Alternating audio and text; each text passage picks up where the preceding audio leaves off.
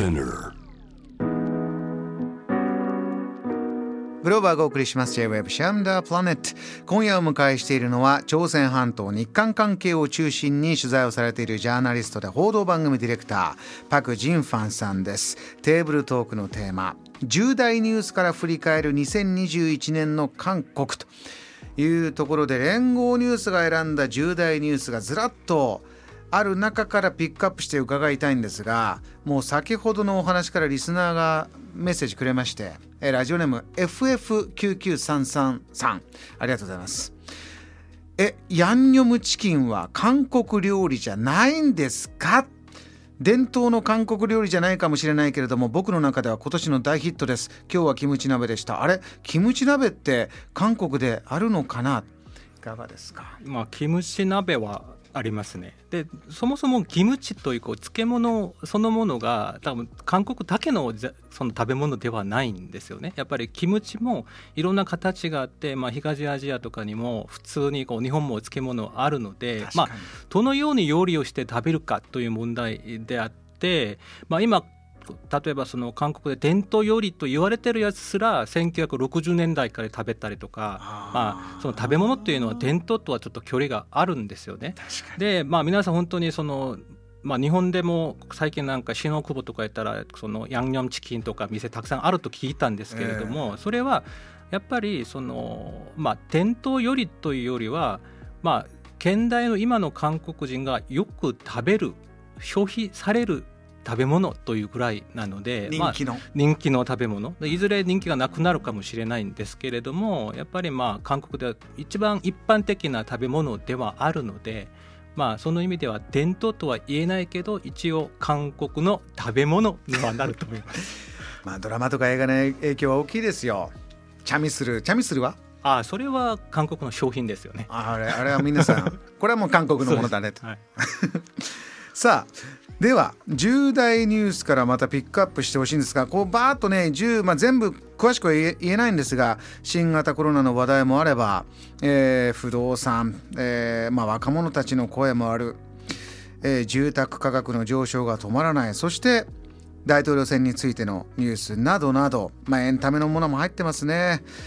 いかがですか？この中からまずはパクさん。そうですね。まあ重大のニュースとかこうメディアが報じたらああこの1年も終わりだなという感じはしますよね。えー、やっぱりその中でもやっぱりこう日本の方が理解しやすいとか、まあ、今の1年を象徴するような、まあ、ニュースをいくつかピックアップしてみました。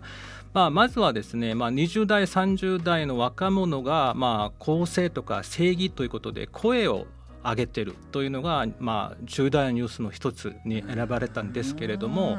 やっぱりこの番組でも私のまあ若者の政治参加とかについてまあ申し上げたことあるんですけれども、今年1年韓国では若者の存在感がものすごくあったという1年でした。例えばですね、まあ、多様性もあって若者の中でもいろいろトレンスジェンダーとかそのいろ多様性 LGBT 問題とかもいろいろ議論された1年でもあったんですけれども、うん、政治的にものすごい存在感を示した1年でしたよね。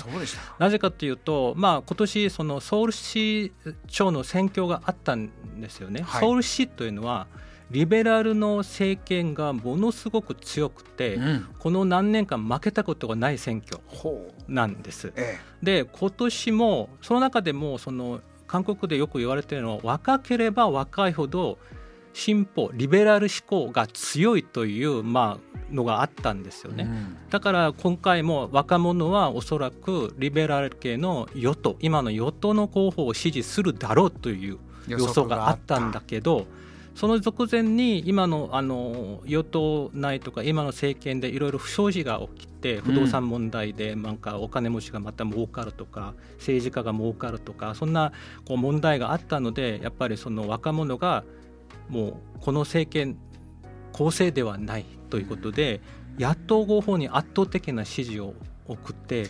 野党候補が当選するんです。ソウル市長選で、まあ、リベラルではない、まあ、保守と言っていいんですか、はい、そちらが勝つというのはもう何年ぶりかということなんですね。そうですね。中何年ぶりだと思うんですけれども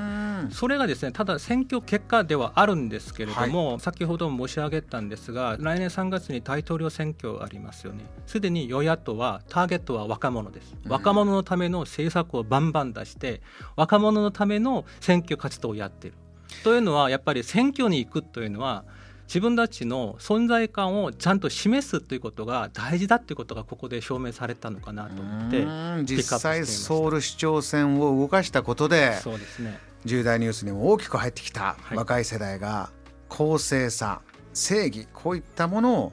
問うた1年だったんだ。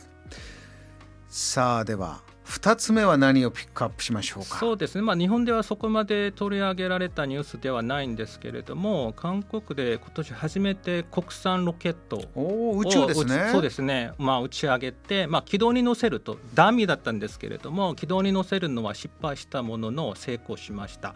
まあ、日本だってもうものすごく宇宙宇宙開発とか、まあ、JAXA とかもあって頑張ってます、ね、そうですね。私大好きなんですけれども まあ羨ましいしものすごく進んでいるんですけれども韓国はこの23年間力を入れてる分野でもあるんですけれども、うん、ここでちょっと皆さんに注目してほしいというのは実はですね軍事的な影響があって韓国は開発できなかったんですよ。軍事的なルール、はい、何か規制があったんですそうですね、まあ、実はですね、まあ、韓国とアメリカは今、朝鮮半島は休戦状態でもあり、うん、米韓の軍事同盟、軍事一体化が進んでいる状況の中で、はいまあ、勝手にその挑発できないとか抑制するために米韓ミサイル協定というのがあってある程度の射程以上のミサイルは作れなくなってたんですよね韓国は。そうなんはい、それでそれが1990年代から徐々に解除されて今年そのムンさんがバイデン大統領と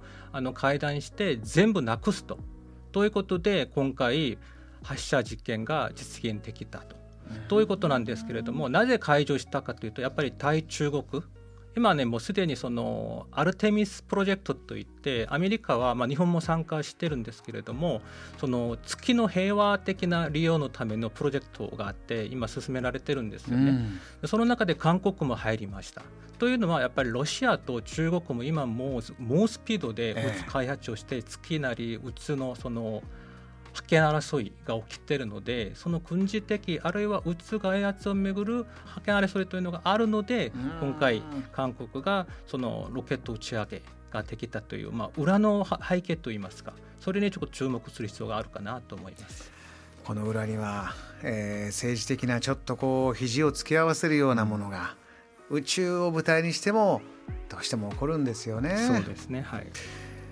さあえー、少し時間があるんですがもう一つだけちょっと短めに、えー、重大ニュースの中からいけますか？そうですね。まあ番組前半にもちょっと申し上げましたけど、まあ、来年3月タイトル戦あるんですけれどもなかなか悩ましいところが今回、まあ、野党も与党もあんまり大きなメッセージ性もなくて疑惑ばっかりの選挙になっててスキャンダルが続いてるんですよね。ね。2人ともなんか検察や警察のその捜査対象になっているというなんかちょっと悲しい現実、はい、まあ、その中でもやっぱり前向きなメッセージとか次の時代を向けたメッセージとはあるんですけれどもやっぱり政治に求められるクリーンさというのが、まあ、目立ったその選挙戦になっているのかなと思います。年が変わって大統領選いよいよというところになっている中で振り返ればちょっとスキャンダルが多すぎるんじゃないかというのも重大ニュースに入ってきておりました。JAM The Planet